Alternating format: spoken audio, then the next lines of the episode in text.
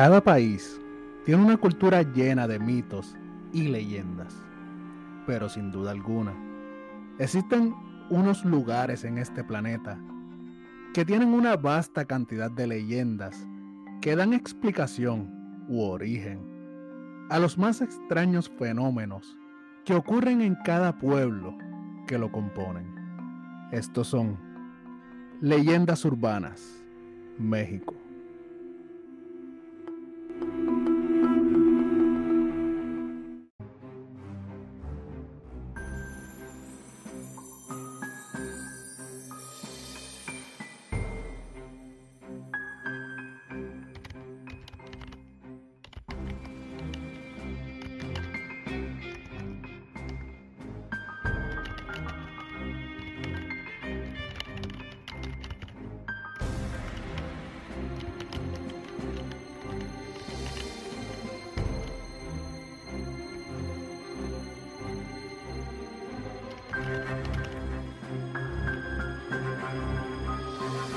Esto es Mundo Escéptico.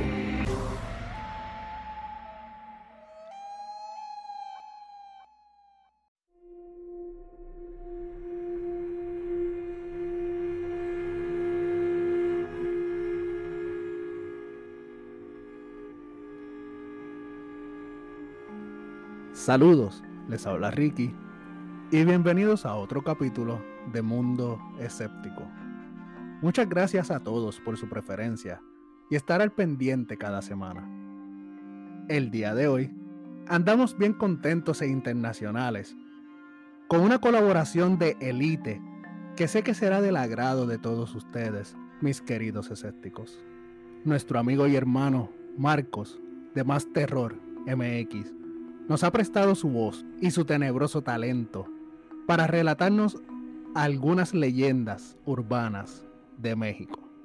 Así que sin más introducción, comencemos. En México vemos relatos de los cuales sus orígenes pueden ser inciertos. Sin embargo, los sucesos se han pasado y mantenido por generaciones, haciendo que aún en nuestros días nos causen temores en la idea de llegar a tener algún tipo de cercanía a estos lugares donde han ocurrido los sucesos que relatan estas maravillosas leyendas. La primera leyenda que les traigo es conocida como la leyenda del carro rojo de las brujas. Cuenta la leyenda que en el camino que une el Distrito Federal con Cuernavaca, al igual que en otros lugares cercanos, se han avistado varios sucesos paranormales e inquietantes. Muchos comentan que por ahí se aparece un carro de color rojo, en el cual viajan un grupo de mujeres bellísimas, donde suelen ser dos o cinco de ellas. Estas y su auto solo puede ser vistos por hombres, que son atraídos con sucesos inquietantes, como por ejemplo palabras, gestos o insinuaciones que atraen a los hombres hacia ellas con el fin de vivir momentos intensos de placer. Se dice que estas mujeres proponen al incauto persistentemente propuestas increíbles o ayudas para luego seducirlos. Ellas usan sus encantos y les prometen cumplir sus deseos más carnales, mostrándoles parte de su cuerpo, diciéndoles sobre todo lo que se perderán si niegan dicha oportunidad. Pero aceptar dicha oportunidad es una treta que solo lleva a la perdición del hombre ingenuo, aquella víctima que haya cedido a las tentaciones más fuertes de estas misteriosas mujeres, solo acaba firmando su propia sentencia, ya que al cabo de unos días es encontrado sin vida por la carretera. Los que han avistado dichas víctimas aseguran que el cadáver ha sido torturado o ha perecido para algún tipo de ritual maligno. Otros dicen que aquellas bellas mujeres no son nada más y nada menos que brujas, que buscan incautos e ingenuos por los caminos para tomarlos y usarlos para sus brujerías. También se dice que aquel carro rojo es de dicho color debido a la sangre de las víctimas que se subieron en él.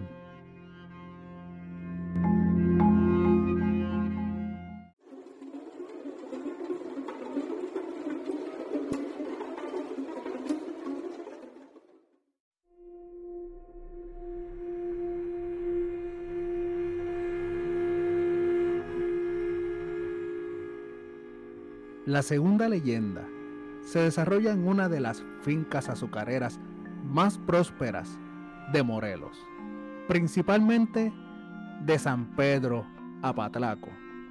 Su fundación data de la época virreinal. Posteriormente, fue manejada por la orden religiosa de los dominicos y años después pasó a manos de particulares. Dado su magnitud, la hacienda contó con su propio ingenuo azucarero, convirtiéndose en la principal productora de azúcar en el ámbito mundial. Pero esta hacienda tiene una historia oculta y oscura que será contado por la voz de nuestro invitado de honor, Marcos de Más Terror MX. Así que siéntense en a gusto y escuchen este maravilloso relato.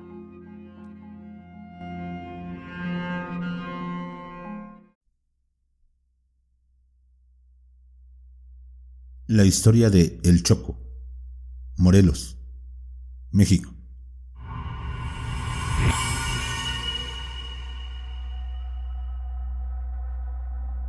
Hace no mucho tiempo, la hacienda de Coahuixtla, ubicada en la zona oriente del estado de Morelos, era un sitio hermoso, además de ser una de las más prósperas de la entidad y con mayor abundancia. En el sitio trabajaba una mujer a la que muchos hombres intentaban conquistar, sin ningún éxito, pues ella siempre se mostraba reservada y pocas veces platicaba con las personas que la rodeaban. Una tarde, cuando ya había terminado de bañarse en el río cercano a la hacienda, un hombre extraño, montado en un enorme caballo negro, se le acercó y al igual que el resto intentó enamorarla. Sin embargo, la mujer lo rechazó. En distintas ocasiones se lo encontró mientras volvía del río, y como el tipo le pareció extrañamente apuesto, además de tener mucha labia, poco a poco la fue conquistando, hasta que aceptó darle el sí. Tiempo después, la mujer quedó embarazada, y durante los nueve meses que mantuvo al pequeño en su vientre, fue descubriendo situaciones que le inquietaban. Se movía constantemente. Por largos periodos le producía dolores insoportables incluso sentía que podía escuchar que el infante le hablaba.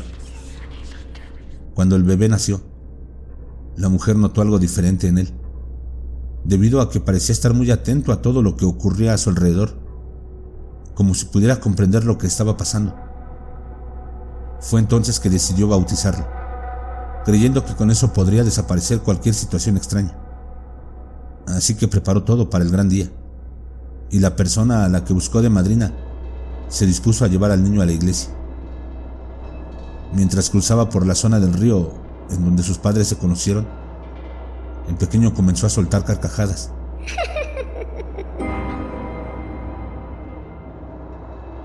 produciendo terror en la mujer que lo llevaba en brazos.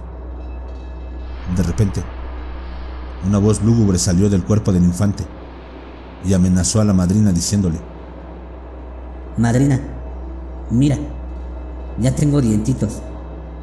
Y con ellos... Voy a asesinarte.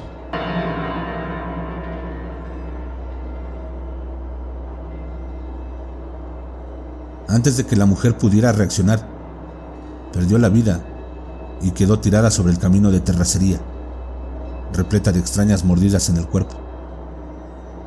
El bebé, apodado el Choco, desapareció desde ese momento y nadie nunca lo volvió a ver. Solamente encontraron el cadáver casi deshecho de la fémina. Por su parte, los padres también desaparecieron de manera extraña. Desde entonces, cuenta la leyenda que el Choco ronda las ruinas de la hacienda y las orillas del río, en donde se le ha visto jugar con huesos, riéndose de una manera estremecedora. Otras personas señalan que lo han visto y les ha pedido que lo carguen, como si fuera un bebé abandonado. Pero al momento de tomarlo, los brazos les arden y cuando intentan mirar al niño, este ha desaparecido, dejándoles severas mordidas.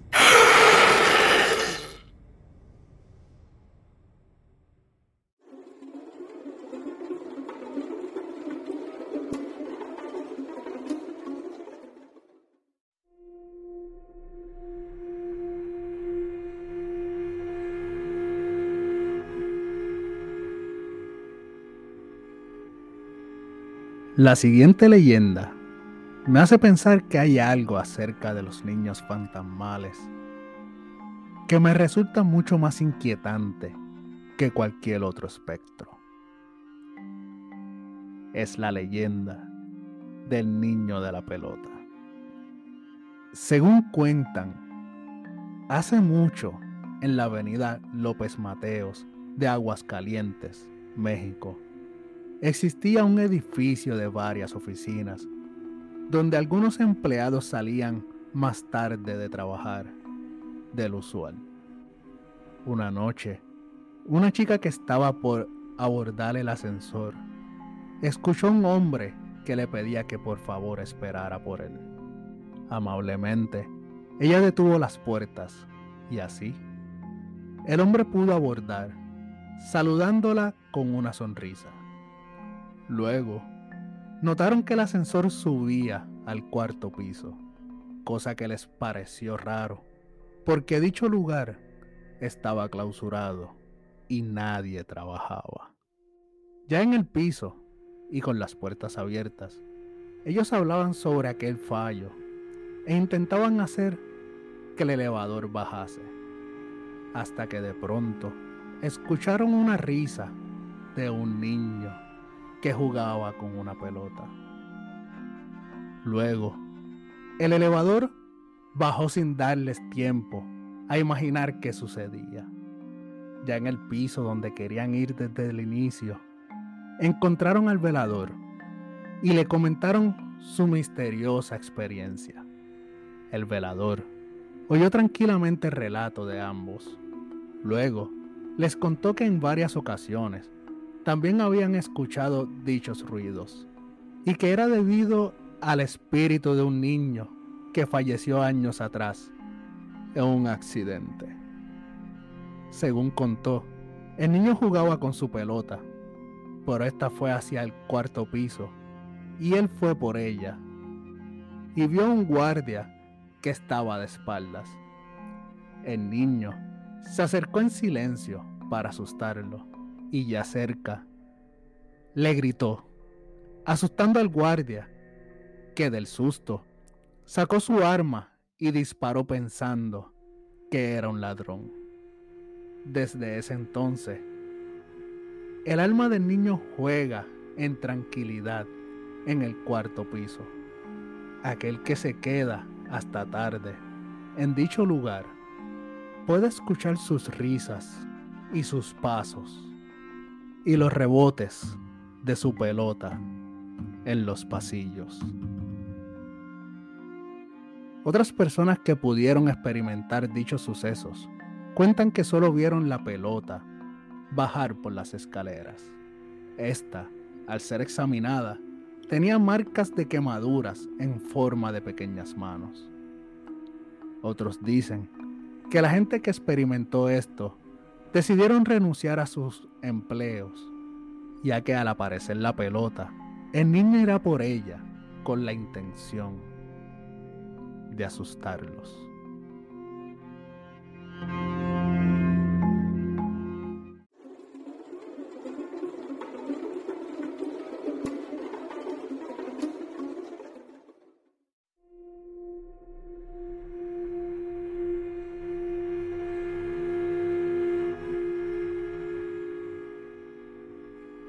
La próxima leyenda es un relato urbano que en lo personal me recuerda mucho al famoso fantasma de la curva de mi linda tierra Puerto Rico. Pero eso será para otro episodio. Por ahora, los vuelvo a dejar con mi buen amigo Marcos de Más Terror MX, quien nos narrará un relato con una historia completa que le da ese toque de veracidad que separa las historias de las leyendas.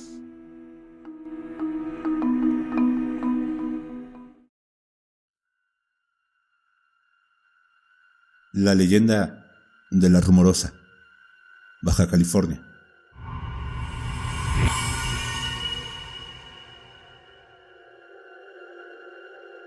La Rumorosa, también conocida como la Carretera de la Muerte, es un espeluznante tramo de la carretera entre el municipio de Tecate y Mexicali, Baja California.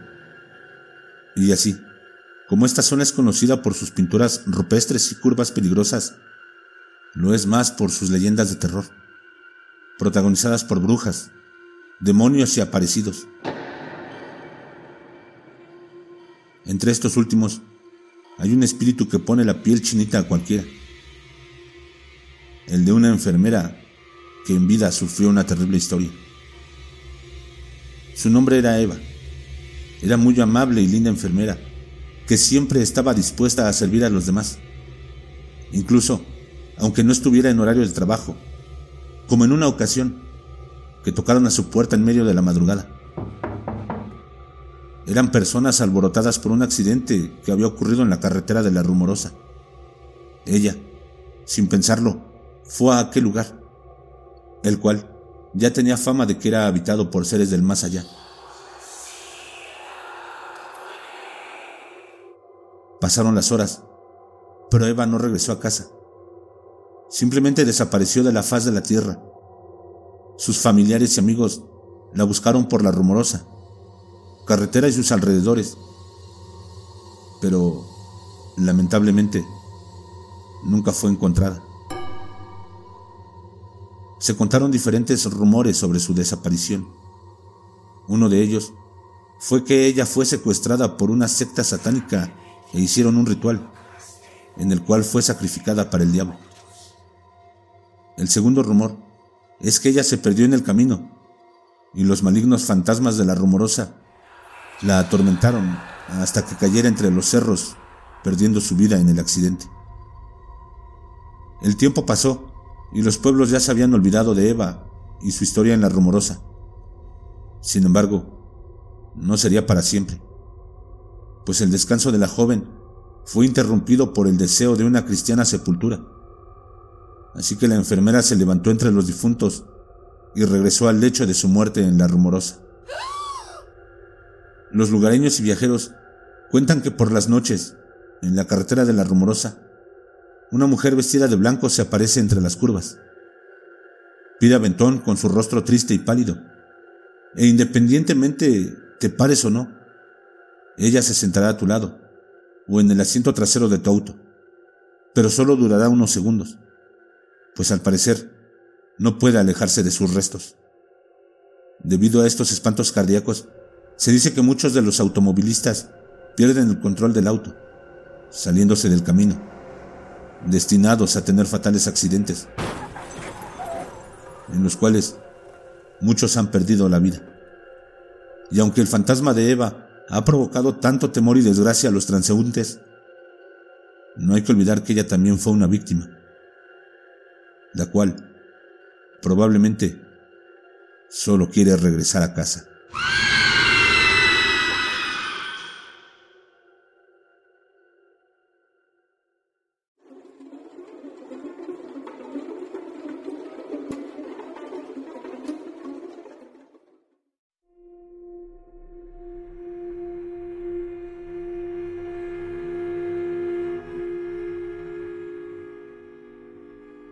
Entre la conexión que hay del pueblo de Ixtapán y la ciudad de Toluca, se suscitó un aparatoso accidente, el cual dio vida al siguiente relato, la leyenda del autobús número 40.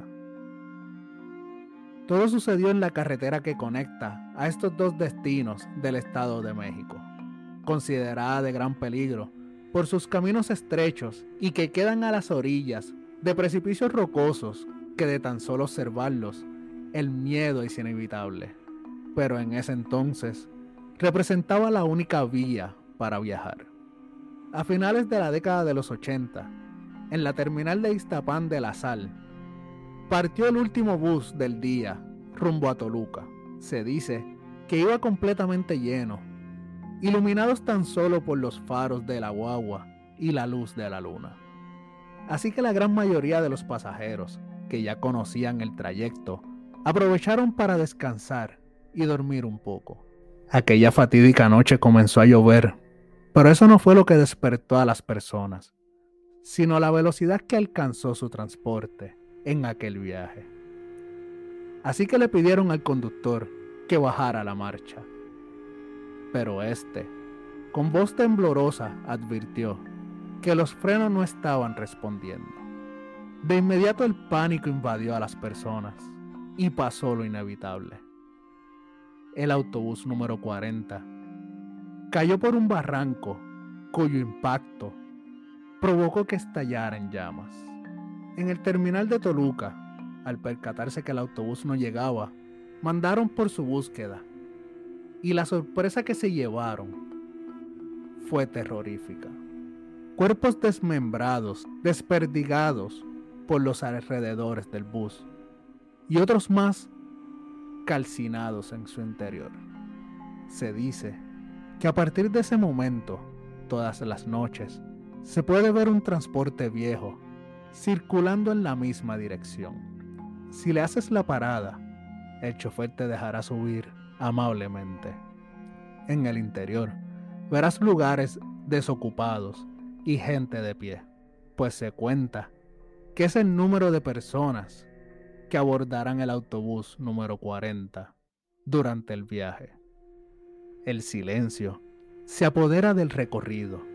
Nadie habla. Ni siquiera los niños andan berrinchando, jugando o gritando.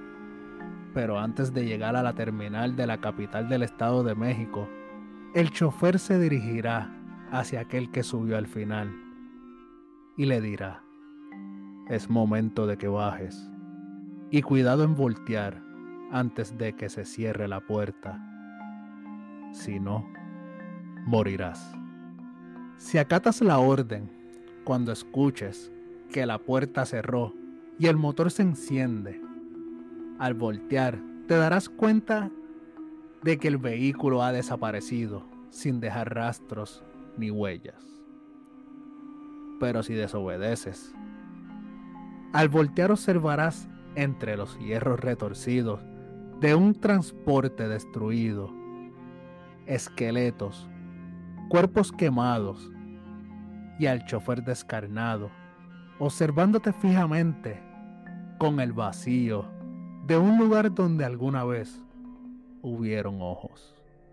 Además, la muerte llegará por ti al día siguiente y entonces serás un pasajero más del autobús número 40.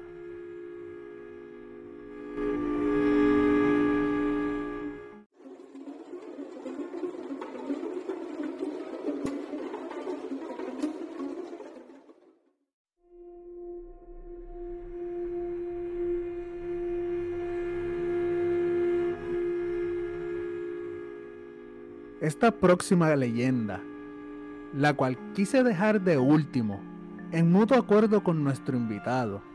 Es una leyenda que se dice ser 100% real. Su historia incluso ha llegado a ser parte de un corrido, así que espero que lo disfruten tanto como yo. Así que aquí los dejo, una vez más, en el universo de Más Terror MX.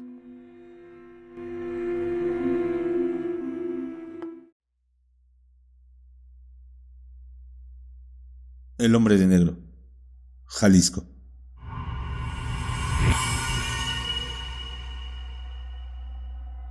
Esto que te voy a platicar, cuentan que sucedió en Guadalajara, municipio de Jalisco, la llamada Perla de Occidente, en la Plaza Los Mariachis. Ahí se encontraban los músicos populares, esperando por alguien que solicitara sus servicios. Estaba atardeciendo y no había sido un buen día cuando de pronto se les acercó un hombre muy bien vestido, todo de negro. Botas, pantalón vaquero, cinto piteado, camisa de seda, chamarra de piel y, adornando su cabeza, una tejana, también negra. Se veía un hombre rudo, de campo, pero venía sonriente y les dijo que quería que fueran a tocar a su casa.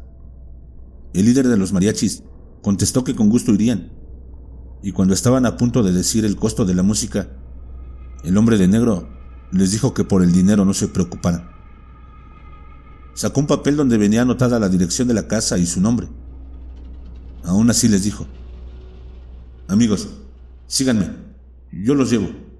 Es aquí cerca, podemos ir caminando. Estoy muy feliz de volver a mi tierra después de tantos años en el otro lado. Hoy quiero que con tequila y mariachis mis familiares se alegren. Hoy debe haber una gran fiesta. Cuando lleguemos a la casa me les voy a perder de vista, pero quiero que toquen la de un puño de tierra. Inmediatamente terminando, se siguen con mi México lindo y la cruz de madera. No era una petición extraña. Muchos clientes solían llevar serenatas o llegar de sorpresa con mariachi a las fiestas, por lo que no preguntaron más y lo siguieron. Tal cual, llegando a la casa que tenía el zaguán abierto, los mariachis empezaron a tocar.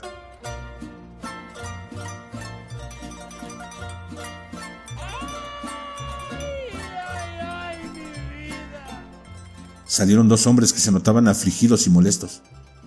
Increparon a los músicos.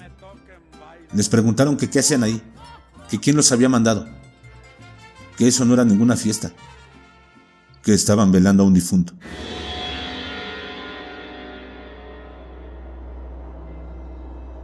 Los mariachis, apenados, callaron sus instrumentos, y el líder les contestó que solo los había contratado un hombre de negro. Se los describió y les enseñó el papel que el tipo les dio. Los dos hombres se miraron sorprendidos y le dijeron al mariachi que pasara. Lo llevaron frente a la caja del difunto y del susto el músico casi se desmaya. No lo podía creer. El que los había contratado había sido el mismo difunto. Incluso estaba vestido igual. Apenado y asustado, pidió disculpas y se quiso retirar. Pero los parientes ya no quisieron. Dijeron que si el difunto quería que lo despidieran con música, con música lo iban a despedir.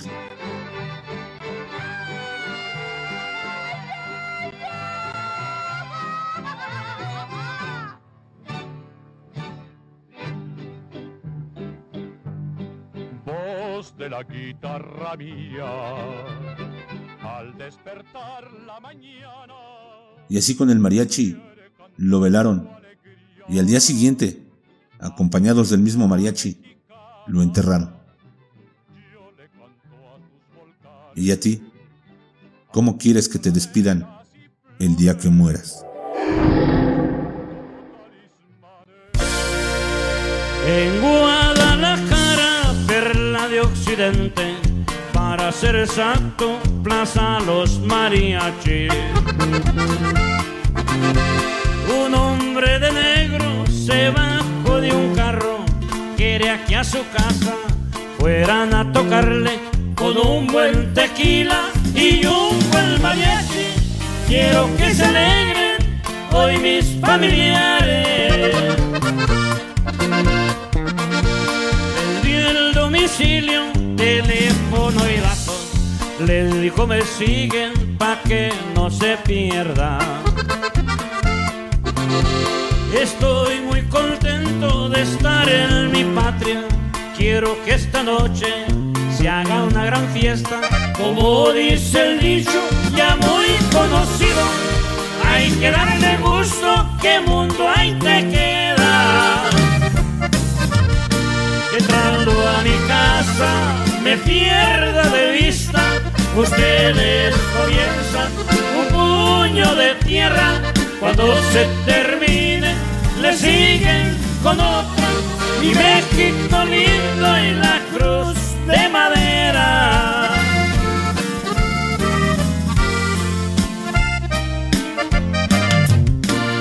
Tal como les dijo, lo dieron pariente del hombre de negro. Dijeron estamos velando ni juntos, diga quién los manda o por qué vinieron. Si el alma tenemos cubierta de luto, en estos momentos estamos sufriendo.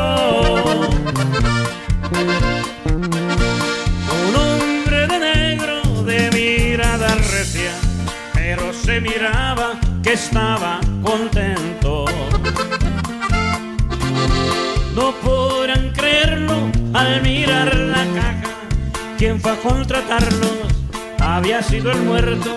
Todos asustados por lo que pasaba, de a uno por uno se fue despidiendo. Pidieron disculpas, querían retirarse, pero los parientes ya no los dejaron, siguieron tocando todita la noche y con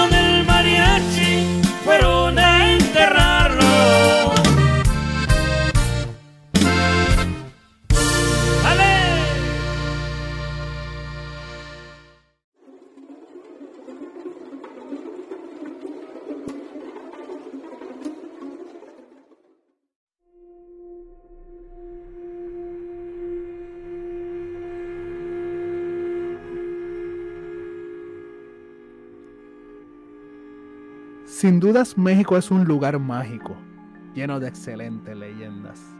Me atrevo a decir que existe una leyenda por cada habitante de este país. Empezando por las impresionantes leyendas prehispánicas y continuando por las leyendas de folclore moderno que las convierten en leyendas urbanas. Creo que tendré que dejar para más adelante una segunda parte, o quizás empezar una serie sobre la mitología de distintas partes del mundo. Puesto leyendo un poco sobre su mitología, les aseguro que es tan interesante como sus leyendas. Pero a ver, ¿qué opinan de estas seis leyendas urbanas que les traímos en este episodio? Y sobre nuestro invitado, ¿qué les parecieron sus narrativas? En mi opinión, Creo que su forma de ambientar, su terrorífica narrativa, es excelente. Ya saben cómo soy, siempre trayéndoles invitados de alta gama.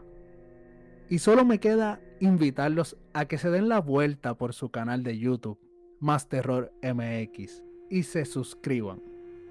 También lo pueden encontrar en las plataformas de audio como Spotify, Apple Podcast, Google Podcast y Amazon Music bajo el mismo nombre.